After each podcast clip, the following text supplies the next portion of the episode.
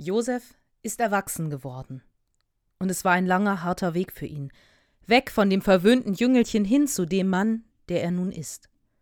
Er muss etwas Besonderes an sich gehabt haben, dieser Josef. So viele Kinder sein Vater Jakob auch hatte, dreizehn sind namentlich in der Bibel benannt, so sehr hat er diesen einen, Josef, über alles andere gestellt. Ihn nach Strich und Faden verwöhnt, ihm kostbare Geschenke gemacht und ihn vor harter Arbeit verschont ganz im Gegensatz zu seinen anderen Kindern. Die mussten schuften und waren entsprechend eifersüchtig und neidisch. So sehr, dass sie ihn aus dem Weg schaffen wollten. Sie haben ihren Bruder an eine vorbeiziehende Karawane von Händlern als Sklaven verkauft. Auf Nimmerwiedersehen, Brüderchen, werden sie vielleicht erleichtert gedacht haben, als die Karawane in der Ferne immer kleiner wurde und schließlich am Horizont verschwunden war. Was für eine Win-Win-Situation. Endlich den Angeber los und damit auch noch Geld verdient. Besser konnte es doch gar nicht laufen. Den Eltern würde man einfach erzählen, dass ein wildes Tier über den Ärmsten hergefallen sei. Ihre Hilfe kam leider zu spät. Sie würden ein paar Krokodilstränen vergießen, und in ein paar Wochen oder Monaten wären die Eltern über den Tod des Lieblings hinweg, und dann wäre alles gut. Josef kam also als Sklave nach Ägypten keine besonders guten Voraussetzungen für ein langes oder gar ein schönes Leben. Aber er muss etwas Besonderes an sich gehabt haben, dieser Josef. Und zwar mehr, als dass er die Fähigkeit hatte, Träume zu deuten. Josef war ein Stehaufmännchen. Egal, was für Knüppel er zwischen die Beine geschlagen bekommen hat, mit harter Arbeit und viel Köpfchen hat er es geschafft, sich immer wieder nach oben zu arbeiten. Im Haus seines Besitzers Potiphar stieg er zum Verwalter über den gesamten Haushalt auf, bis seine Herrin ihn einer versuchten Vergewaltigung bezichtigte und er wieder alles verlor. Im Gefängnis arbeitete er sich zur rechten Hand des Aufsehers hoch. Nur so kam er in Kontakt mit eingesperrten Bediensteten des Pharaos, deren Träume er deuten konnte. Seine besondere Gabe wurde bekannt, und er wurde schließlich gerufen, um die Träume des Pharao selbst zu deuten. Und Josef sah in diesen Träumen zehn Jahre voller Überfluss, die von zehn Jahren der Not und der Dürre gefolgt würden. Darüber hinaus hatte er aber auch gleich noch eine Idee, wie man den Folgen dieser kommenden Dürre begegnen könnte. Ein Wirtschaftsplan sozusagen. Der Pharao war beeindruckt von diesem Sklaven und er gab Josef die Chance, sich zu beweisen. Eine große Ehre und eine große Verpflichtung. Wäre Josefs Plan nicht aufgegangen, hätte er sich wohl schnell als Krokodil oder Löwenfutter wiedergefunden. Und mitten in der Dürrezeit standen plötzlich seine Brüder vor ihm, um Getreide zu kaufen. Josef verzieh ihnen, was sie ihm angetan hatten, und er holte seine gesamte Sippe nach Ägypten, wo sie unter seinem Schutz sicher waren.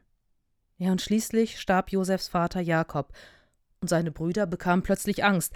Angst, dass sich ihr Bruder jetzt für all das Unrecht rächen würde, was sie ihm angetan hatten jetzt wo der Vater es nicht mehr sehen würde. Und so tischen sie Josef die Lüge auf, dass ihr Vater kurz vor seinem Tod von Josef eingefordert habe, dass er doch seinen Brüdern verzeihen möge. Aber Josef ist erwachsen geworden. Die Jahre als Sklave, im Gefängnis und als wichtiger Beamter am Hof des Pharao haben ihn verändert. Aus dem verwöhnten, angeberischen und arroganten Jüngling ist ein Mann geworden, der sich nicht davor scheut, Verantwortung für sich und andere, nämlich für ein ganzes Volk, zu übernehmen. Und dieser verwöhnte und angeberische Jüngling hat noch etwas begriffen. Ja, Gott liebt ihn, aber das bedeutet nicht, dass er etwas herausragend Besonderes ist. Gott liebt ihn genauso, wie er auch seine Brüder liebt.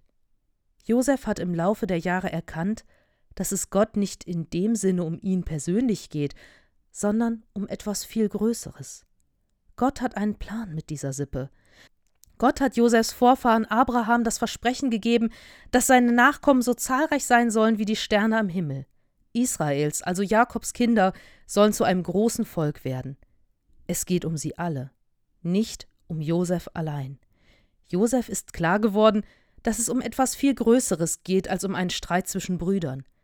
Und egal, was seine Brüder ihm angetan haben, egal wie sehr sie ihn schon wieder belügen und versuchen, ihn über den Tisch zu ziehen, er verzeiht ihn weil es um mehr geht als um ihn oder seine Brüder. Und ja, Josef ist zutiefst vom Verhalten seiner Brüder verletzt. Er fing an zu weinen, heißt es in dem Bibeltext.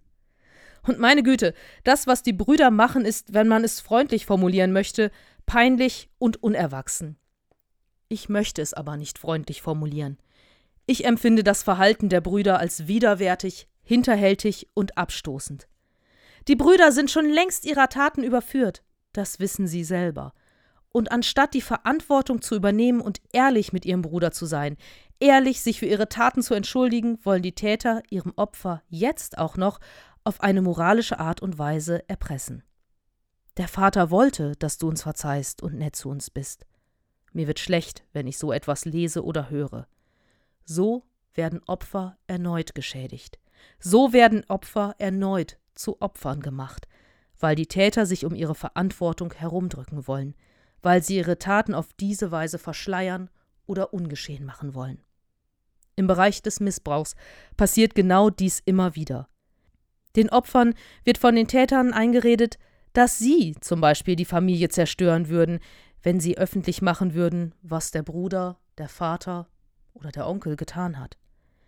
Ich höre dieses Verhalten der Täter auch, wenn es um sexuellen Missbrauch im Bereich der Kirche geht. Du, der oder die du missbraucht worden bist, Du musst doch dem Täter verzeihen. Jesus lehrt uns doch, dass wir einander verzeihen müssen.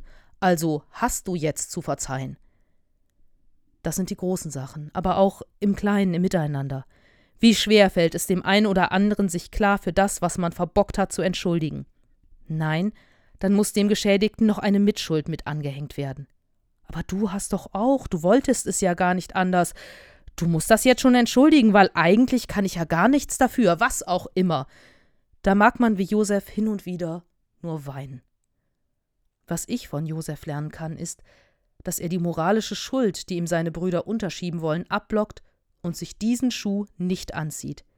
Er erkennt diesen Erpressungsversuch seiner Brüder und blockt ihn ab. Es ist so wichtig, sich von Tätern nicht noch ein weiteres Mal zum Opfer machen zu lassen und sich kein schlechtes Gewissen einreden zu lassen, wenn man öffentlich macht, was da jemand getan hat oder tut.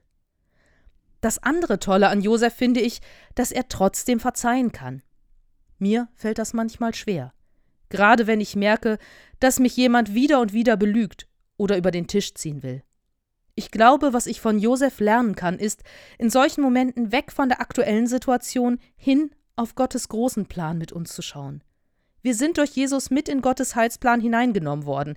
Es geht um das große Ganze, und da ist es manchmal vielleicht besser, großzügig über die Fehler anderer hinwegzuschauen und zu hoffen, dass andere einem genauso begegnen. Verzeihen kann niemand einfordern. Es ist eine eigene, persönliche Entscheidung, die einem oft selbst das Leben ein wenig leichter macht. Verzeihen können kann dem Opfer helfen, besser mit dem Geschehenen klarzukommen. Man kann es aber nicht machen oder erzwingen. Ich glaube, mir könnte wie Josef der Blick auf Gottes Plan mit uns helfen. Andere aber finden vielleicht einen anderen Weg.